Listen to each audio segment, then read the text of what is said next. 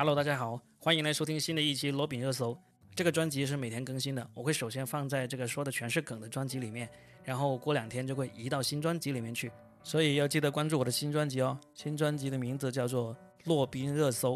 每天一大早我会告诉你我精心挑选的热点资讯，听完以后你的谈资就可以领先朋友圈了。今天是四月十七号，星期五，一天之后，周六的晚上。将会有一场自从跨入两千年之后最伟大的演唱会在全球同时举行，这就是由著名歌星 Lady Gaga 来牵头发起的 One World Together at Home，同一个世界，共同在家这么一场全球著名的艺人各自在家演奏或者演唱，大家在线观看的云演唱会。这场演唱会现在绝对是巨星云集，但是 Lady Gaga 在四月七号宣布的时候呢，提到了会有 Billie Eilish、保罗麦克特尼。朗朗，还有 Chris Martin 等等参加的巨星还不是很多，但是没想到随着时间推移，参演的大咖就越来越多，直到现在已经成为了一个涵盖全世界差不多一半的明星大咖，在全球几乎所有主要媒体都会直播的超大型音乐会。除了刚才提到的那几位，然后还有现在正在当红的 Taylor Swift、霉霉，还有贝克汉姆夫妇、Jennifer Lopez、Celine Dion，当然还有 Lady Gaga 本人。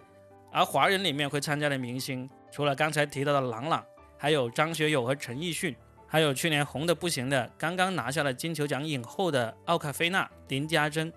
总之，明星非常的多，全球各州各个国家的明星都有。具体的名单你可以看我在节目里面放的这张图片哈。那这么厉害的演唱会在哪里看呢？基本上全球著名的那个视频平台以及电视台都会直播。在我们国家呢，就是这个腾讯和优酷，还有 MTV 中文频道。但是呢。优酷和腾讯以及 MTV 都是从星期天的早上八点开始直播，八点到十点，总共两个小时。而实际上这场演唱会呢，是从星期天的凌晨两点就开始了，从凌晨两点到早上八点，都只会通过网络来进行直播。腾讯和优酷和 MTV 是不会直播这六个小时的内容的。所以你看我在节目里贴的这张图片，里面名字是红色的那些明星就会出现在早上八点到十点的这个直播里面。而名字是黑色的这些明星呢，包括这个张学友、陈奕迅，他们的演出呢就会是在凌晨两点到早上六点之间。你要看这段时间的演出呢，就只能通过科学上网的方式，在油管啊、Twitter 呀这样的媒体上面去看了。如果你不会科学上网，那就好好休息，早上八点起来准时收看这个腾讯和优酷的直播吧。但是如果你会科学上网，但是呢又不太听得懂英文，怎么办呢？因为这场演唱会，他是请了三位最著名的脱口秀节目主持人来主持的，分别是 Jimmy Fallon 肥伦、Jimmy Kimmel 鸡毛以及 Stephen Colbert 扣扣熊这三位非常著名的脱口秀主持人。这三位脱口秀界的大咖主持起来必定妙趣横生、爆梗不断啊！想听又听不懂，那怎么办呢？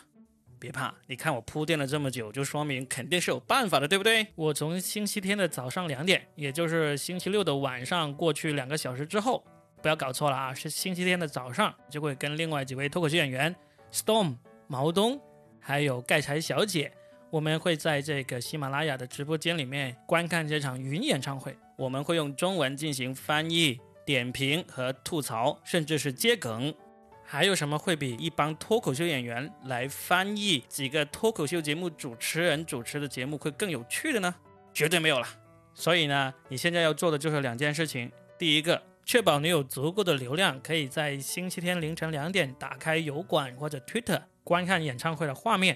第二，同时从喜马拉雅 APP 里面进入我的直播间，收听我们几位脱口秀演员对这场演唱会的翻译、点评和吐槽。听起来这两个步骤有点复杂，不过。见证历史不是那么容易的，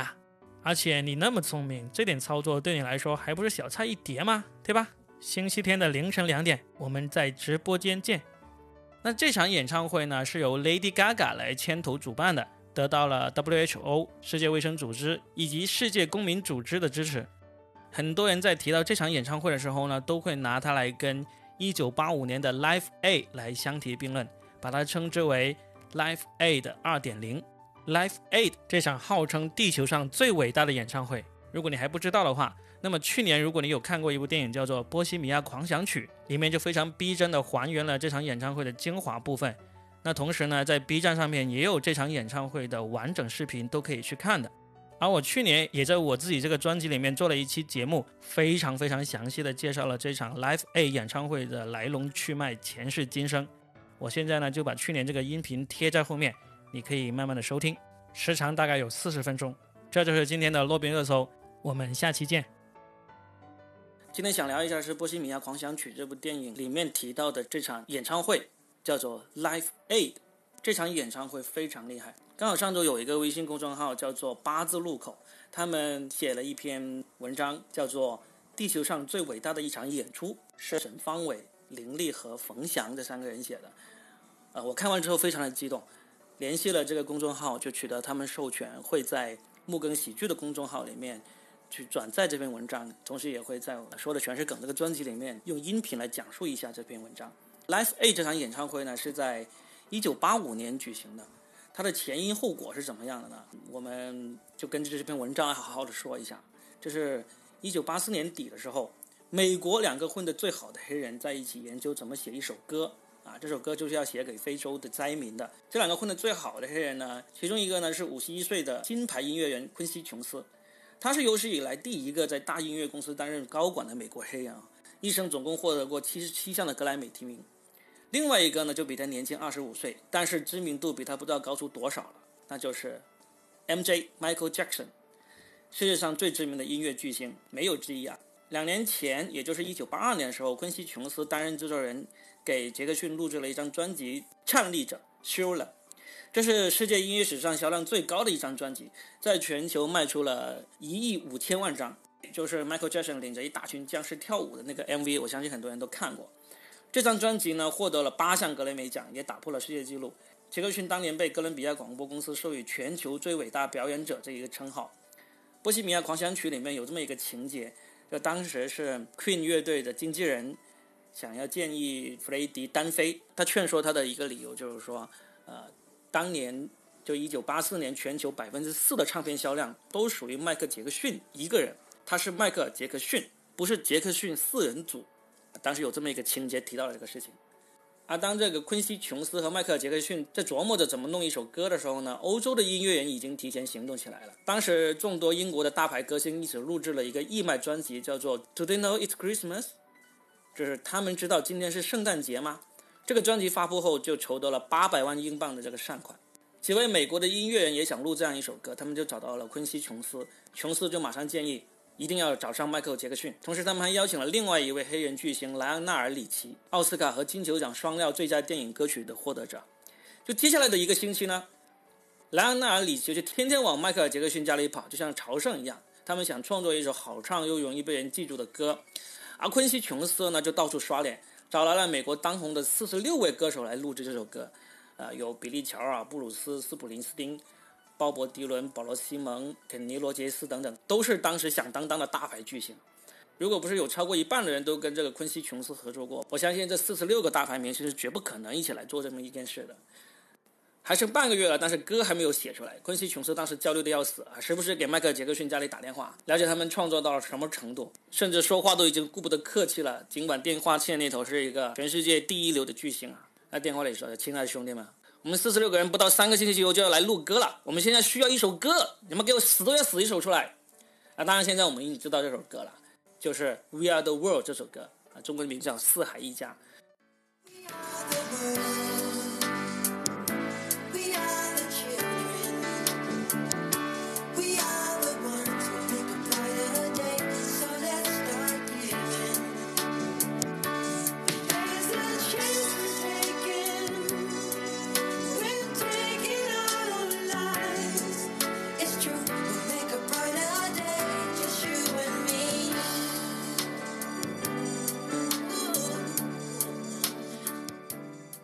这首歌的歌词写的非常好，百分之九十九都是迈克尔·杰克逊写的。一九八五年一月二十八日，这首歌如期录制，四十六位大牌巨星无一缺席。《We Are the World》这个专辑呢，为非洲筹集了一千万美元的善款。你要想想，一千万美元，当时一个麦当劳的巨无霸在美国的售价才零点七五美元，就相当于你给非洲筹集了一千多万个巨无霸汉堡。录完歌以后，昆西琼斯给行星们都写了一封信，感谢他们说：“我们所有的组织者都感谢你们的付出。”在未来的岁月里，如果你们的孩子问爸爸，当初你为反世界饥荒做过什么，你们就可以骄傲地说出来你做过的贡献。这首歌只是一个开端，重头戏还在后面。接下来，这些全世界最大牌的明星就会参与到我们今天要说的这场演出《Life Aid》，这是世界音乐史上最伟大、阵容最豪华、永远都不可能复制的一场演出。我们先来说一说背景，就世界上每年的苦难都那么多，为什么当年这些歌星都在关注埃塞俄比亚的难民和饥荒呢？就坐落在非洲东北部的埃塞俄比亚是一个充满神秘色彩的国家。它有超过四千年的文明历史，人口接近一亿，但是经常闹饥荒。在十九世纪末的时候，曾经有一次就饿死了三分之一的人口。一九八四年，受到持续高温和撒哈拉沙漠南扩的影响，非洲遭遇了一个世纪以来最大的旱灾，三十四个国家接近一点八亿人陷入饥荒。而在埃塞俄比亚，当时掌权的是一个叫做门格斯图的军政府上将。一九八四年，他邀请了各国媒体前往埃塞俄比亚的首都亚的斯亚贝巴，参加军政府上台十年的庆典。埃塞俄比亚是当时受灾最严重的国家之一，但是这场庆典呢非常宏大，花费了一亿美元，就把首都装饰的焕然一新哦，采购各类美酒佳肴，大宴宾客。他们请这么多媒体去埃塞俄比亚，其实是抱着这么一个目的。就希望他们能够写一篇通稿，通稿的标题都想好了，就是说创纪录收成的欧洲社会为何不用盈余来帮助埃塞俄比亚的饥饿难民呢？我想说，这个军政府的这个脑回路也是很清晰哦。你现在正在受灾受难，到处都是难民，但是呢，你花费了一亿美元来把首都装饰的这么漂亮，邀请媒体记者过来，然后希望他们为你的灾难来捐款。我不明白这是什么脑回路。结果呢？就跑得比香港记者还快的欧洲记者，当然也想到了这一点。他们可不会这么傻，直接发这个通稿。当时 BBC 的记者迈克尔比克就搞了个大新闻，他把大饥荒最真实的一面呈现了出来。啊，新闻照片里面，埃塞俄比亚的难民都是皮包骨那种，就是看上去灵魂都已经从身体里面消失了，只剩下空洞、空白的那个眼神。在埃塞俄比亚的志愿者每天都要从上万人里面挑出快要饿死的几百个人，为他们分发为数不多的食物，但是。这些人都已经吃不下食物了，因为主角需要力气，他们都没有力气吃了，胃也没有力量去消化食物了。每天都有几百个人死掉，尸体呢就堆置在难民营附近，无人处理。当时的埃塞俄比亚在很长一段时间里面都是世界饥荒的代名词。这个新闻当年震撼了很多人，其中就有一个三流的屌丝歌手，叫做鲍勃·吉尔道夫 （Bob Geldof），他也就是电影《波西米亚狂想曲》里面在摄像机面前对着观众说：“你们什么也别说了，捐钱就是了。”就是那个人，穿着蓝色牛仔布衬衫，一头金色的卷发，一个帅哥。吉尔道夫当时三十四岁，他是爱尔兰人，就当过兵，杀过猪，在罐头工厂里面当过工人，最后呢就开始干摇滚。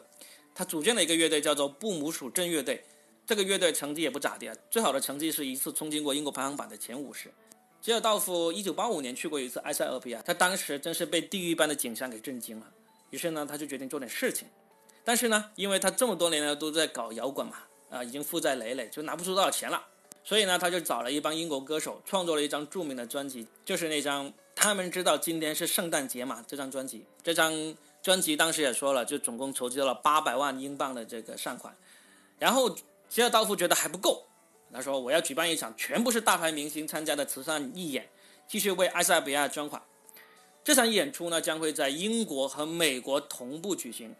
啊，由于有了之前录这个慈善专辑的名声啊，他就找到了很多非常牛逼的音乐人，包括大卫鲍伊、Bob Dylan、保罗麦克特尼、U2，还有滚石、黑色安息日、海滩男孩、Queen、威蒙、菲尔科林斯、eldon John、尼尔杨、恐怖海峡、齐柏林飞船、Sting、麦丹娜等等。当时这些每一个大牌明星啊，每一支乐队，他们的名气影响力都足以举办一场爆满的那种大型演唱会。而现在，这些人全部同意同台演出，无偿表演，收入全部捐给埃塞俄比亚。演唱会最初是定在一九八五年的七月六号，因为当时正好是美国独立日假期的最后一天。但是因为有些歌手呢有约在身，档期的问题，不得不又推迟了一周，定在了七月十三号，在英国和美国同一天举行。当初英国演唱会的地址呢选在伯明翰的亚历山大体育场，但是因为这个体育场离伦敦太远了，容量也太小。最后呢，只好选择了伦敦的温布利体育场。没想到这个时间和场地上的无奈选择呢，为他们节省了一大笔钱。因为当时 Sting 就是警察乐队单飞之后的主唱，正好七月十二号要在温布利举行演唱会，之后一天举行这个 Live A，刚好就可以省下这个布置场地的花销。温布利体育场呢，当时的租金是十万英镑，所以呢，伦敦演唱会的门票定价就是二十五英镑，其中五英镑是给场地租用费的，二十英镑就用来捐给非洲。但是吉尔道夫是一个非常有个性、非常有棱角的刺头啊，毕竟人家是搞摇滚乐的。他去俄比亚的时候呢，曾经跟英国记者干了一架。这一次呢，他就公报私仇，给媒体坐地起价。记者的坐票要比普通观众贵一倍，要五十英镑。如果想要四处走动的话，还要再另付一百英镑购买一个特别通行证。而美国的场地一开始有考虑了加州、纽约或者是华盛顿，但是呢，都很快就被否决了，因为加州的时差跟英国对不上，没有办法同步开场。而华盛顿呢，首都嘛，维稳大局为重啊，政府也不批。纽约的麦迪逊中央花园。球场呢，场地是最好的，但是谈不拢。而这个时候，美国的费城他们市政府主动联系了吉尔道夫，他们说：“我们愿意提供可以容纳十万人的肯尼迪体育场，所有的设施和安保服务全部免费。”耶，为什么这么好呢？原来就是不久前，一九八四年的五月十三号，费城出了一件大事。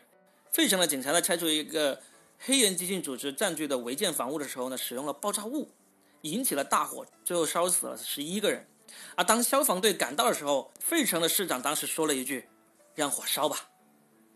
让火烧吧。”这句话成为了费城政府的最大丑闻，一时间市长官员纷纷下台。啊，幸亏说这句话的市长也是黑人，不然肯定会闹出种族暴乱。后来这句话还成为了一部纪录片的名字，就叫做《让火烧吧》。所以呢，这一次费城免费提供演出场地，说起来呢，也就是为了挽救政府的形象的一场公关活动。费城这座诞生过独立宣言的城市，这一次一个魔幻的理由载入了世界音乐史的历史。演唱会筹备的时候，百事可乐宣布发挥一百万美元购买了这两场演唱会的独家赞助权。因此呢，在电影《波西米亚狂想曲》里面，你可以看到，当这个 Queen 乐队上场的时候，弗雷迪的钢琴上面是摆满了百事可乐的纸杯的。这个一百万花的可值了。今年电影《波西米亚狂想曲》大卖，百事可乐相当于不用再花一分钱就获得了巨大的广告植入。就演唱会太多明星了，吉尔道夫为了避免矛盾呢，就给每个明星都定了规矩，就是每个人只能演唱十五到二十分钟，要唱自己最新或者最热门的歌曲。就算是这样，整场演出的总时长也达到了十六个小时。这场演唱会的命名叫做 Life Aid，就翻译过来就是拯救生命。这场演唱会的 logo 呢，就是非洲地图和一把吉他的组合。当演唱会这个消息传出来之后，整个世界都疯掉了。英国的 BBC 和美国的 ABC 就分别各花了一百万美元购买了版权，全球十四颗卫星、上万个地面接收站、一百多个国家的电视台都会同步转播这场音乐会，全球总共超过十五亿人观看。不过很可惜，这一百多个国家里面并没有包括我们中国。然后，一位马来西亚的时候，大亨声明赞助演唱会期间的各种花费。英国皇室也宣布会派出成员参加当天的伦敦场演唱会。美国国家航天局 NASA 甚至说。将在七月十三号发射的“发现者号”航天飞机上向宇航员们直播这场演出。东京、悉尼、科隆，甚至莫斯科的摇滚乐队也纷纷宣布自愿加入这场演出。当天，他们将在世界各地同时举办一场义演。一九八四年的七月十三号，伦敦中午时间十二点，费城时间早上七点，这两个城市是有五个小时的时差。全球瞩目的《拯救生命》Life A 演唱会正式举行。温布利球场的现场观众有七万两千人，戴安娜王妃和查尔斯王子也在看台上观看，鲍勃·吉尔道夫就陪在他们身边。演唱会第一个上场的是英国传奇摇滚乐队现状 （Status Quo），梳着马尾辫的主唱弗朗西斯·罗西台风非常的好，在唱之前他只说了三句话：“Hello，How you right？You right？” 然后就开始唱第一首歌，非常照顾全世界观众的迫切心情啊。现状乐队呢是一支已经成立了二十年的传奇老炮，当时正在闹解散的危机。这次 Live A 演唱会让他们重新聚到了一起。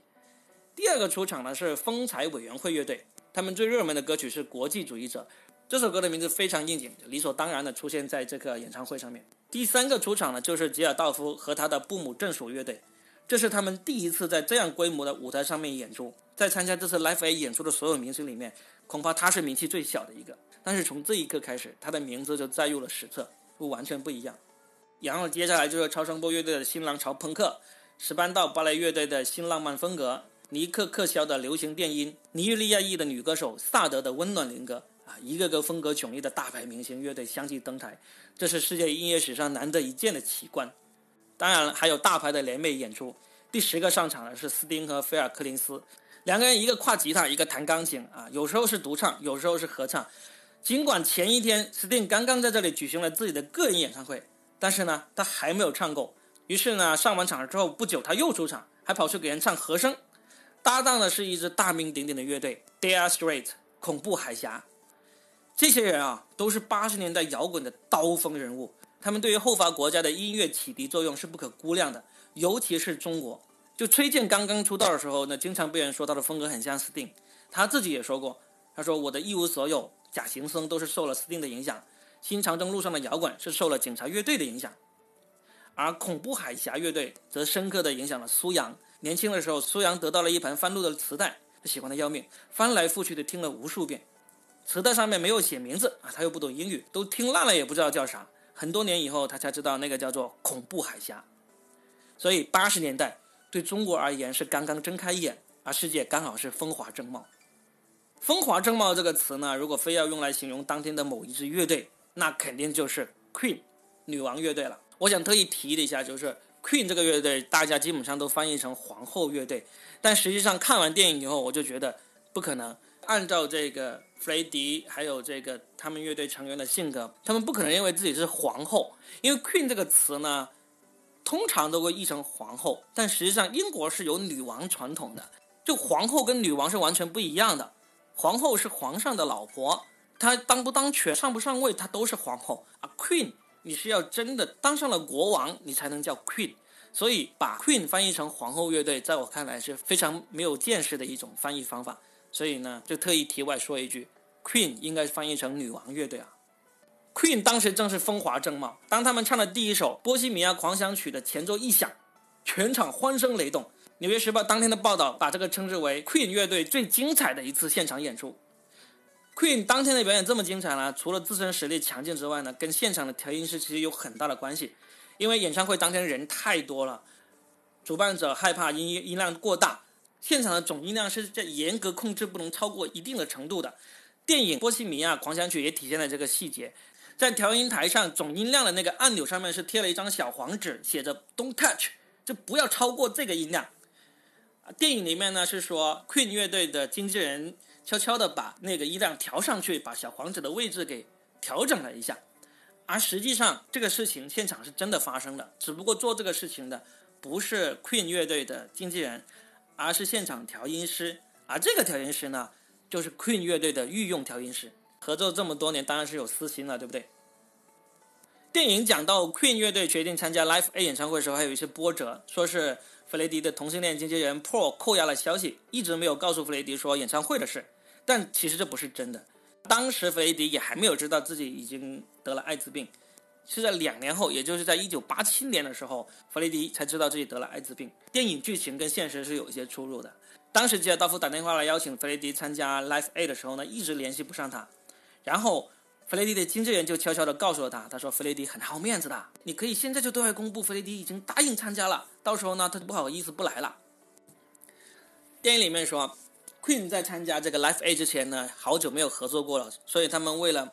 参加还排练的很辛苦。但实际情形是，在参加 Live A 之前，Queen 一直在巡演，他们完全没有生疏。所以呢，当时弗雷迪的状态是非常好的，还专门为这次演出做了精心的编排。《波西米亚狂想曲》这首歌呢，总共有六段，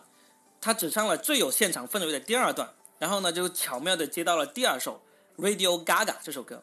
这首歌当时我在电影院里面看的时候也是第一次听，就觉得非常有趣，就就朗朗上口，像一首口水歌。一九八六年，就是 Life A 一年之后，有一个小女孩在纽约出生，名字叫做 Stephanie。她最喜欢的一首歌呢，就是这首《Radio Gaga》。而二十年之后，这位小女孩给自己取了个艺名，叫做 Lady Gaga。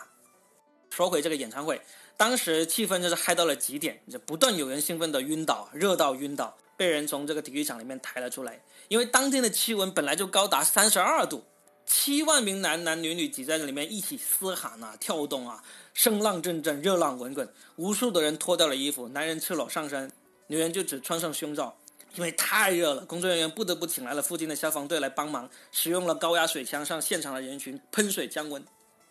而温布利的卫生间根本就招架了不了这么多人，因为你想想，这个球场是给足球比赛用的，平时呢也就是看台坐满了人，球场上也就只有二十二个球员。而演唱会，你看过电影也看过录现场录像，你都知道，草坪上是站满了人的，所以原先设计的卫生间是根本招待不了这么多人，很快就堵了，坏了。女人们一度就强行占领了男卫生间，大家都要排队四五个小时才能上一次厕所，很多人就只能用啤酒瓶子啊或者塑料杯子解决这个问题。伦敦场开始两个小时之后，费城场的 Live A 就准时开幕，这又是世界上最奇特的一场演出，隔着半个地球，两边的观众却能够同时观看。温布利体育场和肯尼迪体育场的电视大屏幕上面互相转播对方的现场实况，每一支乐队上场前大概都要花二十分钟左右的时间来调试设备。这个时间正好可以用来转播另外一场的演出，而来自全世界各地的捐款电话就像洪水一般汹涌而来啊！接线员啊忙得简直不可开交。那个年代没有互联网众筹，吉尔道夫最初委托 BBC 开设了二十部电话来接听电话捐款，后来又不得不委托一家电话交换机公司弄了一个两百人的团队来接电话。大家当时就只需要拨打电话，报上自己的信用卡号和捐款金额，表明自己愿意给非洲捐多少钱，就可以完成捐款了。最近。有个网友评论了一下，当时这个盛况的意思是说，每一个看到这场演出现场录像的人，都觉得自己晚生了几十年。这场演唱会在筹备的阶段呢，吉尔道夫就焦虑的要死，好几天晚上睡不着觉，因为这么多大牌里面，很多音乐人都是非常放荡不羁、屌炸天的，只要他们当中有一两个人喝多了放了鸽子，到时候麻烦就大了，因为什么演出程序都要重新排，而且他自己本身就是一个非常不靠谱的刺头。何况这场演出啊也没有签什么合同，大牌们答应参加，很多时候都是简单的一句话：“行，我来。”还好，这些答应来的大牌最后都来了。弄出最大乱子的，恰恰就是吉尔道夫的爱尔兰老乡 U2 乐队。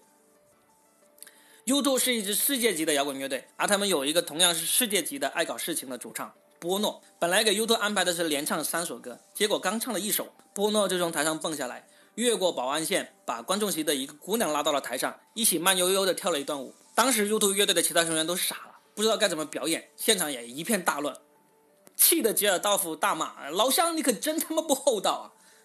二十年后，这场演唱会出官方纪念版 VCD 的时候，U2 演出的这部分就给全部裁掉了。演唱会之后，这位被邀请上台的姑娘还为波诺辩护说：“她说当时人太多，几乎把她给踩死了，是波诺救了她。”但是波诺呢，就一点不给自己面子。他说了实话，他说：“作为一个表演者，我不满足于表演者和观众之间隔开的那段距离，我总是试图跨过那段距离。这对我们乐队来说是一场大演出，有十亿人在观看，而我没有唱我们出名的歌曲，每个人都对我很生气，甚至是非常的生气。那个举动毁了我的一天，我以为我会把乐队的前程都给毁了。而在官方版的 VCD 里面，被裁掉的演出者不只是 U2。”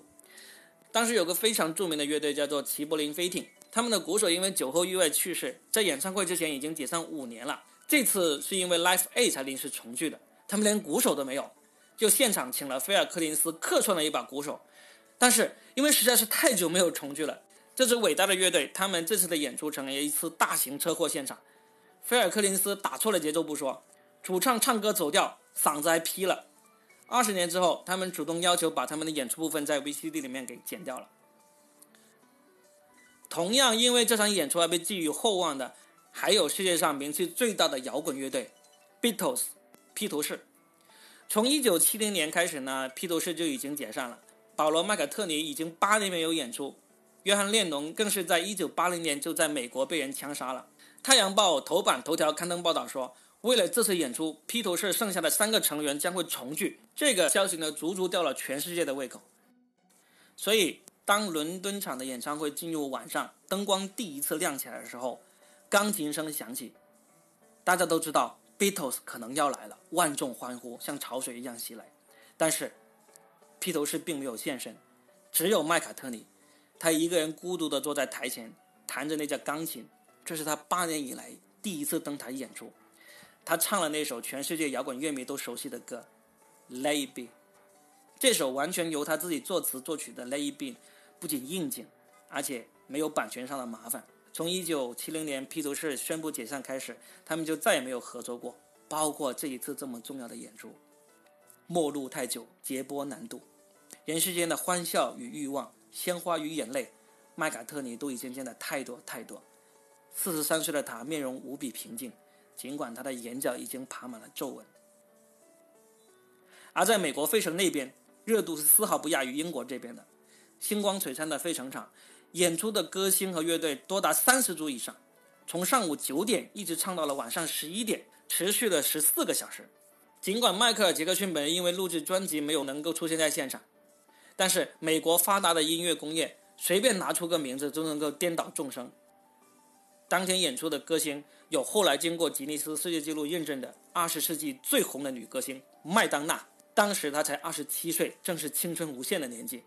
还有一生获得过十九次格莱美奖，唯一一位三度入主摇滚名人堂的摇滚传奇人物埃里克·克莱普顿，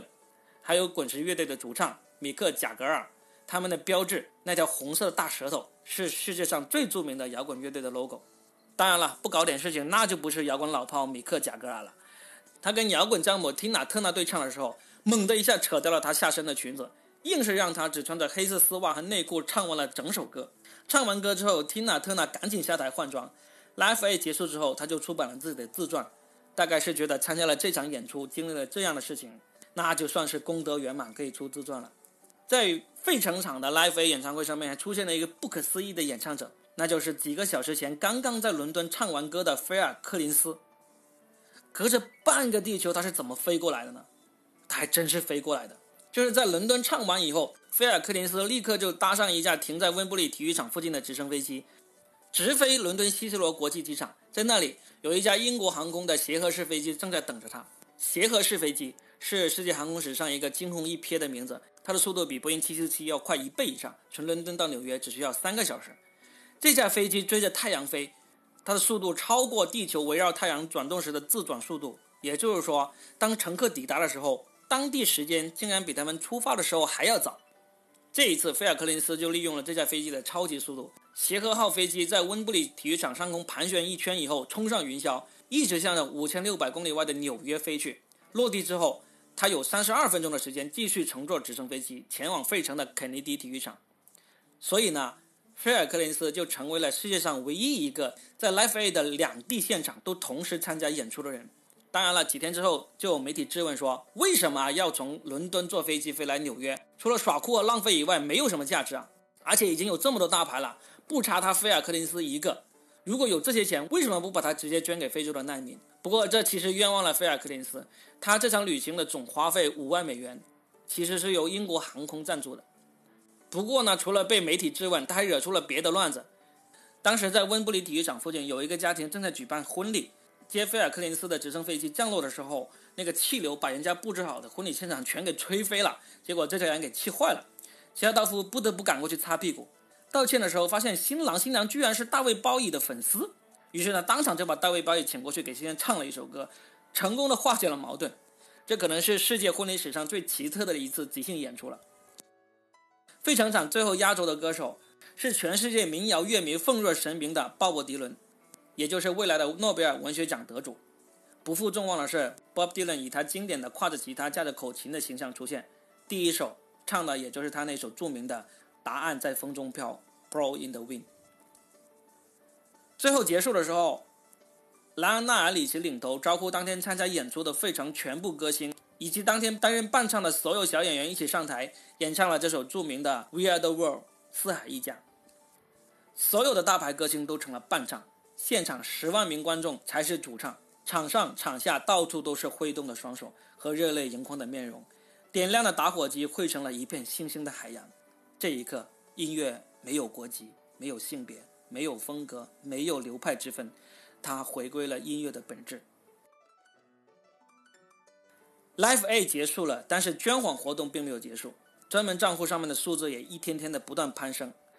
伦敦的一对新婚夫妇决定卖掉他们的房子，把钱捐给非洲。很多爱尔兰老妇人来到邮局，要求捐出自己唯一的财产——结婚戒指，因为戴在手上太多年，那些戒指已经取不下来了。他们只能先去买块肥皂，把手在肥皂水里面泡一会儿，再把戒指脱下来。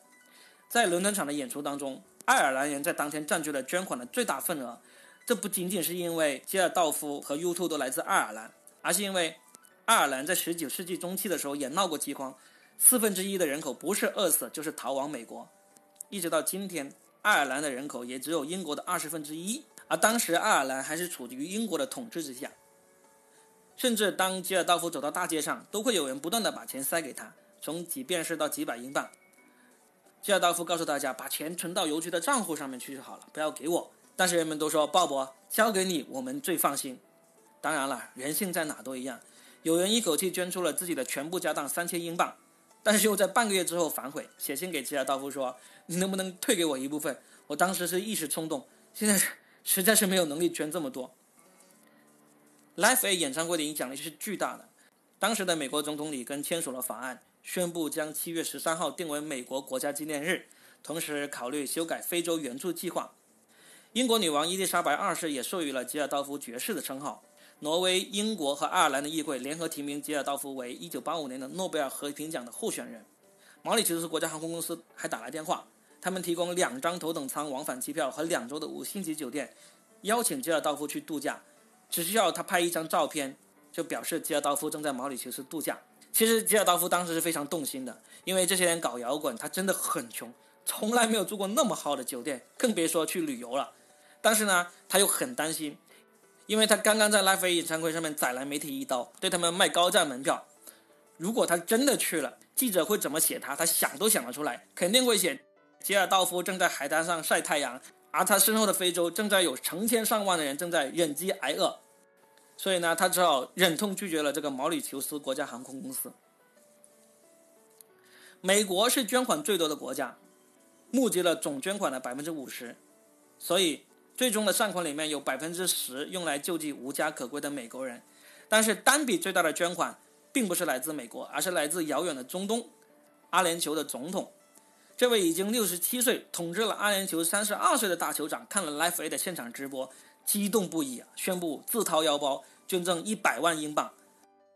为了免除 Life A 募捐专辑销售的增值税，吉尔道夫还找到了英国首相撒切尔夫人要求免税。撒切尔夫人最初不同意，搞得国内舆论一片哗然。最后，这位铁娘子也不得不做出了让步，取消了增值税，还通过电视向全国人民道歉。毕竟这么大的英国，捐款还不如爱尔兰多，还要对人家这个捐款收税，怎么说都是说不过去的。最终，Life A 为非洲国家募集了一点二七亿美元的捐款。然而，倾全世界之力捐助的这么一大笔钱，最终并没有拯救埃塞俄比亚的饥荒。从第一批食物抵达埃塞俄比亚开始，吉尔道夫的人就发现，他们没有办法把食物运到灾区。铁路残破，道路不通，也没有汽车。如果你自己跨海运来汽车，马上就会被打内战打红了眼的军政府没收。一九八五年，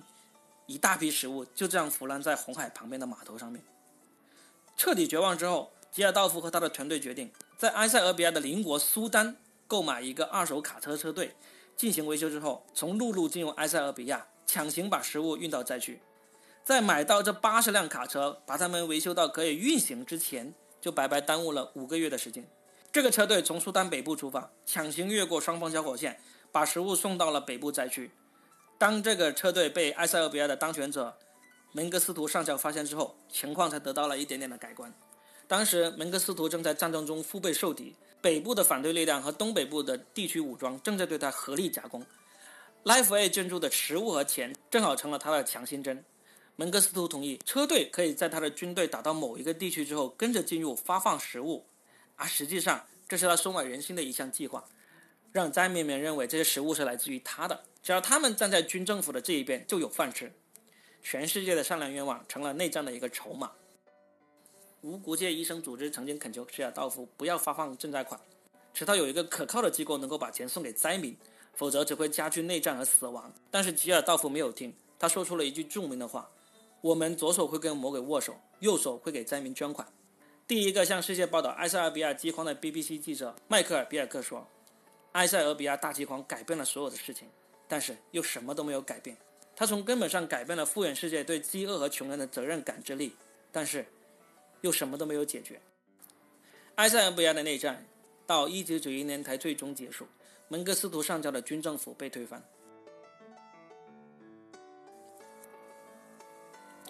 两千年，温布利体育场关闭拆除。二零零三年，由于成本太高等原因。最后一架协和式飞机退役了。想像菲尔·柯林斯那样子赶场子，在一天内跨越半个地球参加两场演出，再也没有可能了。这仿佛是一个流星般华丽时代的谢幕。这些年来，吉尔道夫一直在做公益。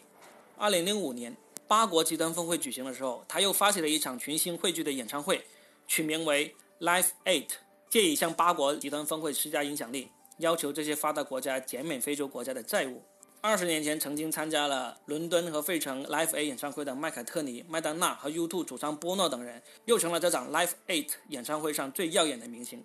后来，八国集团宣布减免十八个非洲最贫穷国家的长期债务。当时担任美国总统的小布什宣布，将美国对非洲国家的无偿援助增加一倍。今年三月，以 Queen 乐队的主唱弗雷迪生平为题材的《波西米亚狂想曲》电影在中国内地上映。全片的高潮就是结尾，用二十分钟的时间重现了 Queen 乐队在 Live A 上的精彩演出。当年参与演出的 Queen 乐队的两名成员，吉他手布莱恩·梅和鼓手罗杰都已经是白发苍苍。他俩亲自在微博上发布了一段视频，呼吁中国的观众都去看这部电影。这时候很多人才知道，曾经有过这么一场伟大的演出。一九八五年，世界上最大牌的歌星们聚集在一起，只为了援助一个遥远的国家——埃塞俄比亚。而到今天，对埃塞俄比亚援助力量最大的国家是中国。这些年，中国帮助埃塞俄比亚修建了铁路、公路、发电站和第一个国家工业园区。现任的埃塞俄比亚总统穆拉图，他二十一岁的时候接受我国政府资助留学中国，一直在中国读完了本科、硕士和博士。回去之后呢，先后担任了埃塞俄比亚驻日本、澳大利亚、中国等国家的大使，一直到二零一三年当选为埃塞俄比亚总统。